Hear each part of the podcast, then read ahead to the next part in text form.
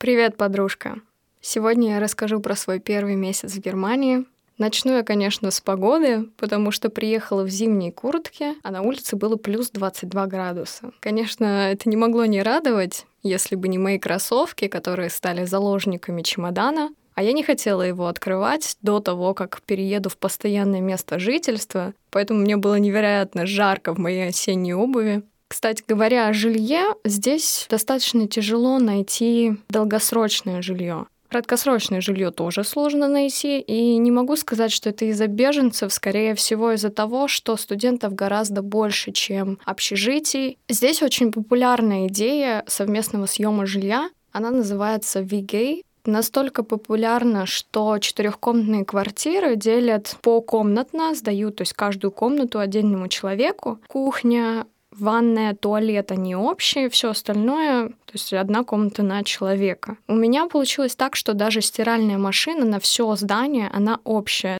На каждом этаже отдельная квартира, и все люди спускаются вниз, чтобы постирать белье. Конечно, это лучше, чем в Америке, когда тебе нужно собрать чуть ли не чемодан вещей, отнести его через пару улиц, там сидеть ждать, пока вещи постираются, и потом возвращать это все обратно. Здесь мне нужно просто спуститься на три этажа вниз, простите, не на три, на четыре, потому что здесь первый этаж, наш первый этаж, это нулевой. Меня это тоже безумно удивило. Расскажу, где я жила первые пять дней, потому что для меня это очень теплая история про дружелюбных немцев. В какой-то момент, находясь в Казахстане, я настолько разочаровалась в том, что найду жилье, Девушка из секретариата решила мне помочь. Она написала письмо всем действующим студентам. Если кто-то что-то знает, Откликнулся один студент с предложением переночевать у них, если до момента прилета в город я не найду совсем никакое жилье. У них была лишняя кровать, и они были готовы принять меня на время до недели, чтобы я не тратила деньги на хостел. Здесь даже в хостеле дорого жить, Поэтому, когда мне написал одногруппник с таким жестом доброй воли, я была безумно ему благодарна. Причем очень мило, тепло меня встретили. Такое ощущение, что я не уезжала из Казахстана. Дали подушку, одеяло, устроили вечеринку, показали город. Кстати говоря о городе, я живу сейчас в Нюрнберге, это баварская часть Германии, 500 тысяч человек, три коротенькие ветки метро. В общем, после Петербурга такой очень маленький, уютненький европейский городок, хотя по меркам немцев достаточно крупный город. Говорят, что Нюрнбергская рождественская ярмарка лучшая во всей Германии, даже лучшая во всей Европе. Все съезжаются, чтобы на нее посмотреть. Об этом я расскажу в следующем подкасте, потому что она начинается только 25 ноября. Самый интересный вопрос про Германию — это немецкая бюрократия. У меня уже такой список историй по этому поводу, начиная со сбора документов на визу. Это было очень долго. Расскажу про процесс регистрации по месту жительства. Во время подписания договора мне сразу дали документ, который нужно отнести в государственное учреждение, чтобы тебя прописали по адресу за день до похода в это замечательное место я узнала, что мне нужно самостоятельно распечатать заявление полностью на немецком языке, заполнить его и принести вместе с остальным списком документов. Я достаю переводчик, потому что абсолютно не знаю немецкий язык, и да, я приехала с нулевым знанием немецкого, перевожу некоторые строчки, и, честно сказать, они не имеют никакого смысла. В последний момент я попросила своего одногруппника о помощи. Он перевел мне, помог заполнить с корем пополам. Я это все распечатала и на следующий день приехала в 7 утра занять живую очередь, потому что учреждение открывается в 8. Количество иностранцев, которые хотят получить регистрацию, просто зашкаливает. Поэтому нужно приезжать заранее. Я вошла внутрь и сразу сказала, что я знаю только английский язык. Мне попалась наимилейшая женщина. Таким очень простым английским языком спросила меня пару вопросов и выдала мне регистрацию. Было все очень просто, у меня это не заняло очень много времени. Хотя не всем иностранцам так везет, меня очень любит судьба. После регистрации они отправляют индивидуальный налоговый номер в Германии, Прошло три недели, я его так и не получила. Отправляют по почте. И если вы услышите по почте в Германии, это означает по реальной почте.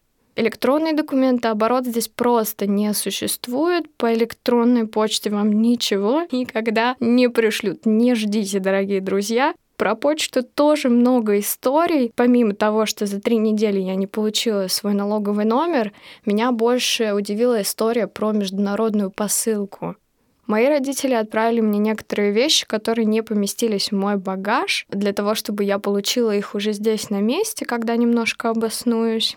Конечно, они оплатили доставку, как только посылка вышла за пределы страны, она перестала отслеживаться. Скажу честно, я не получила никакого уведомления, что посылка пришла в Германию. Ни по электронной почте, ни по реальной почте, ни по телефону. Никак я не получила уведомления. Я узнала об этом случайно. На каком-то случайном российском сайте забила трек-номер. Написали, что в немецком офисе меня ждет посылка. Я прихожу в отделение с паспортом, мужчина проверяет, а есть ли какие-нибудь отправления, и говорит мне, нет, у вас ничего нет. Офис такой маленький, что повернешь голову направо, увидишь все посылки, которые им пришли, и что и произошло. Я поворачиваю голову направо, вижу огромнейшую посылку с моей фамилией. Я ему показываю пальцем, вот это я. Пожалуйста, отдайте мне мою посылку. Он ее достает, все проверяет, говорит, да, хорошо, с вас 17 евро. Вот тут я была ошеломлена. Я не знала, что сказать, я не взяла никакие деньги.